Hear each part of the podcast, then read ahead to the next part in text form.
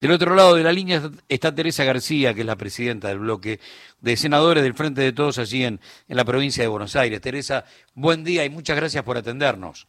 Buen día, buen día, ¿cómo le va? Eh, ¿Puede darse con la misma receta y en este caso parece que profundizada y a 300 kilómetros por hora un resultado distinto al que ya obtuvo en otros momentos?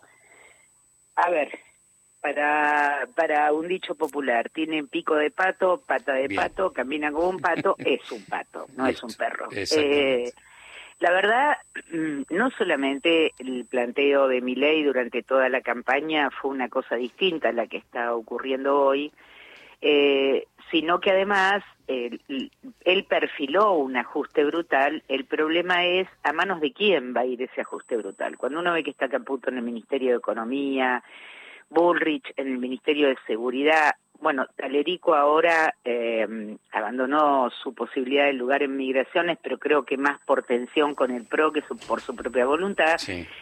La verdad que lo que viene reflejando no es solamente el mismo modelo económico o el mismo modelo social, sino que además es con las mismas personas. Eh, que ya han demostrado el, el fracaso, digamos. Mm, eh, lo que se puso en juego en las elecciones, que tratamos de explicarlo, fundamentalmente el candidato Sergio Massa trató de explicarlo de la mejor manera posible, era de qué iba a pasar si ganaba esta opción. Bueno, finalmente, ¿qué va pasando? Yo hoy escuché en la tele que cuando el día de la Asunción, Javier Milei va a dar a conocer el paquete de medidas que va a enviar al Congreso. Sí, Y son todas restrictivas, realmente y esto es lo que va a suceder a partir del 11 de diciembre. ¿Qué alternativas hay? Bueno, yo creo que tenemos eh, en algunos lugares, como en el caso del Poder Legislativo, eh, una opción, y es poder discutir a fondo eh, y no dar el consentimiento porque sí. me parece que ahí hay un punto de discusión que no nos vaya a pasar como nos pasó eh, cuando ganó Macri, que tuvimos la fuga de 16 diputados nacionales a votar raudamente con el ganador. Entonces me parece que estas cosas sí hay que mirarlas desde el peronismo y hay que ordenar cuál va a ser nuestra postura, que no, para que después no nos califiquen de palos en la rueda, habrá, tanto como mi ley expresará a la sociedad con qué gobierno se encontró, eh, los legisladores deberemos expresar hacia dónde quieren ir, explicarlo con mucha claridad. Porque por ahora, y digo, lo digo este, lastimosamente, pareciera que cuenta con el aval de la sociedad que lo ha votado, pero yo no creo que esa sociedad quiera sumergirse en un ajuste eh, sin límite donde su cuestión de bolsillo esté condicionada, ¿no? Me parece. Por eso hay que explicarlo con mucha claridad. El hecho de que mm, se esté, yo no sé si fantaseando o tirando información que viene de la, de la mesa chica de, de mi ley reunida en el Hotel Libertador, que entre otras cosas en ese paquete va a derogar dos mil leyes, así sea una o, o, cinco. Eh, entraríamos primero en un, en un este, en una locura que ya en el macrismo este, podó leyes que habían sido aprobadas por el Congreso de la Nación, ley de medios, por ejemplo, eh, al, toque nomás, una de las leyes más discutidas de la historia parlamentaria argentina, adentro y afuera del Parlamento, pero el hecho de hablar de, eh, eh, estamos, si son dos mil leyes, se calcula que son más o menos cuatro mil y pico las leyes que tiene la Argentina en todo concepto, es poner patas para arriba el 50% de las leyes que hoy son las reglas de juego. Eh, si eso se da, el espíritu democrático prácticamente hecho cenizas en las primeras 24 horas de gobierno. Bueno, él, él puede derogar por DNU algunas leyes, pero luego ese DNU tiene que ser refrendado por el Congreso de la Nación. Primera cuestión, si estamos en el marco constitucional. Sí, sí, claro. Segunda cosa, hay un digesto jurídico en el Congreso de la Nación, que es el que recopila todas las leyes este, de, las etapas democráticas y no democráticas.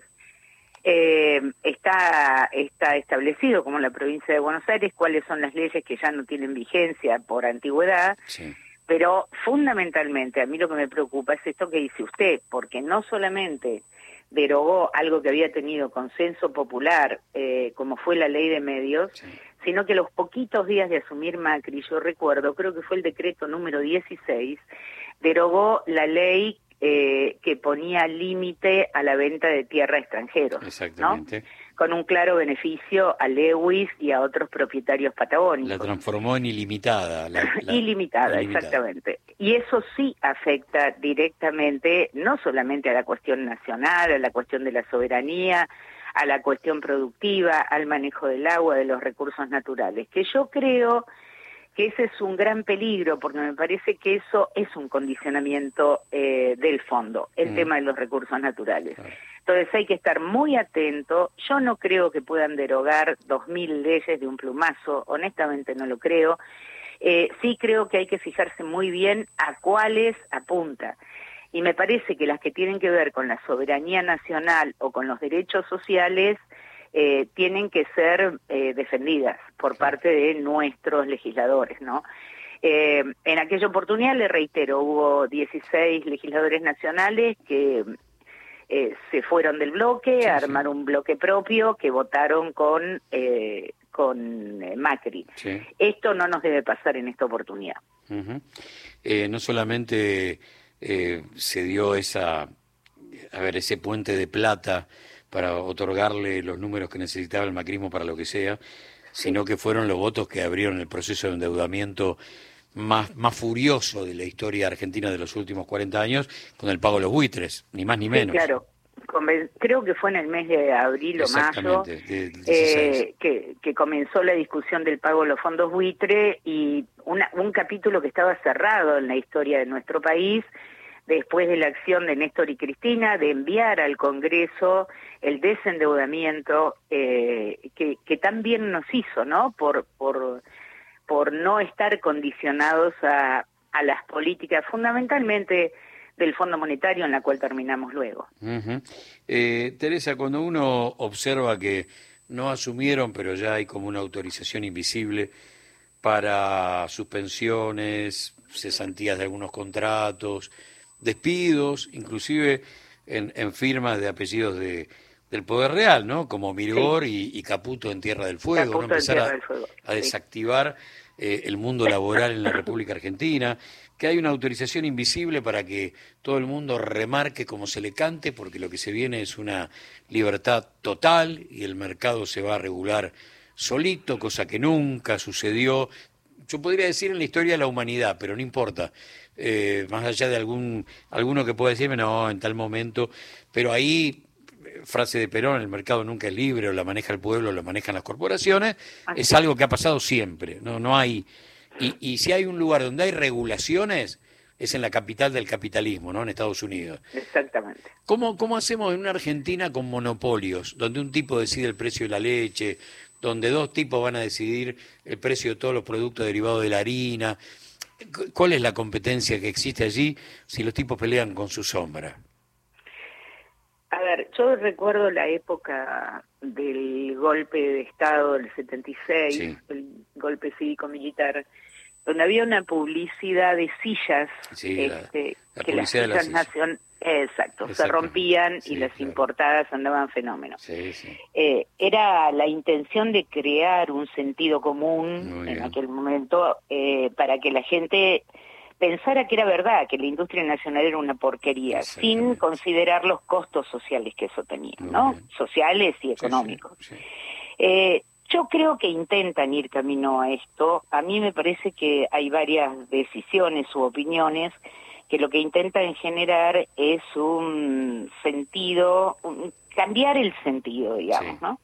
Que esto sí me parece que es riesgoso porque ante la necesidad y ante la emergencia, esas frases altisonantes y las motosierras obviamente hacen más ruido que una explicación. Eh, lo que yo creo es que tenemos dos, dos partes en esto. Una es, insisto, con eh, los legisladores, tanto la Cámara de Diputados como la Cámara de Senadores de la Nación y en, su defecto la de las provincias, eh, la acción de los gobernadores, porque está todo bien, pero mm, no, no creo que estén dispuestos a que les quiebren sus economías locales.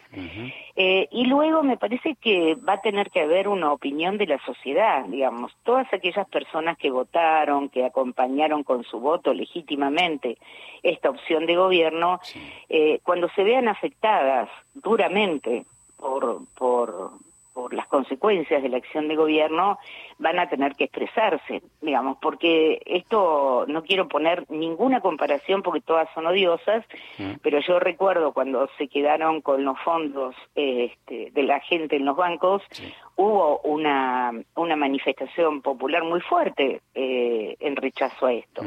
Me parece que, que es esperable que si el bolsillo de los trabajadores no mejora, si siguen llegando telegramas como los de la familia Caputo en sus empresas, si, eh, si se para la obra pública y los trabajadores de la obra pública quedan en la calle, esto naturalmente va a suceder. Pero a mí me parece que tenemos que forzar mucho la interpretación y la participación institucional. Digamos, no se puede votar cualquier cosa, eh, no se puede aprobar cualquier cosa y hay que llevarlo a su punto máximo de discusión y hacerlo público. Porque mire, si hay una, si me permite, y hay una crítica que yo debo hacerle a nuestro gobierno que termina el viernes, que son muchas las que tengo, pero una en particular, es el silencio, el silencio de los funcionarios, el silencio de los dirigentes. Siempre hay que explicar, siempre hay que hablar, porque el silencio es cómplice. Fíjese usted el ruido que hizo esta alternativa, eh, que, que, ocupó todo o casi todo el espacio eh, de la palabra, ¿no? Entonces me parece que hace falta por parte del peronismo una actitud diferente en esta etapa. Muy bien. Por último, Teresa, uno escucha a, no solamente al presidente, ¿eh? a, voces que, que, con un grado de crueldad como Mondino se expresan este, de una manera muy, eh, a ver, como si no hubiera seres humanos, ¿no? Hablan de, de, una, de una acción de gobierno como si eso no afectara a seres humanos, con total frialdad y, sin empatía alguna con, bueno, mira, este es el asiento contable que a mí me tiene que dar tanto, pero el costo social no, no interesa. Esto tiene que dar tanto. Eh, da esa sensación que están como planteando una política este, sin observar o observándolo con aquello de solamente hay billetera abierta para atender a los caídos en, el, en ese ultra super ministerio que, que va a tener este, a cuatro o cinco ministerios a su cargo y va a tener que ver con, con el supuesto capital humano. Pero eh, observa que hay como una distancia muy grande entre la planificación y los seres humanos. Sí, totalmente. Nosotros en la provincia de Buenos Aires, que tenemos a nuestro cargo el conurbano bonaerense, una alta concentración de población con altos niveles de pobreza, producto de las políticas de los últimos, vamos a decir, de los años de Macri y la consecuencia de no haberlas resuelto en nuestro gobierno. Eh, hay una distancia y además eh, hay una, para mí hay un desconocimiento profundo de nuestra sociedad, de lo que pasa. Y por otra parte, por esta sociedad pasó el peronismo.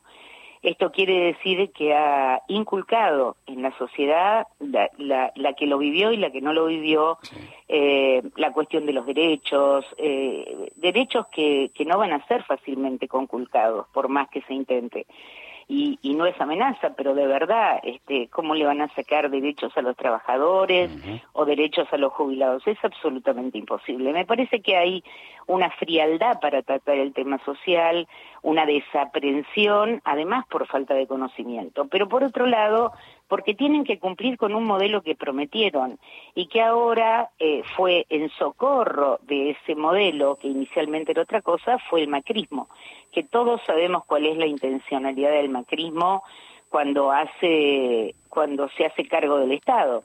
Es facilitar negocios para los amigos, endeudamiento, que después tenemos que pagar durante 10 años las consecuencias.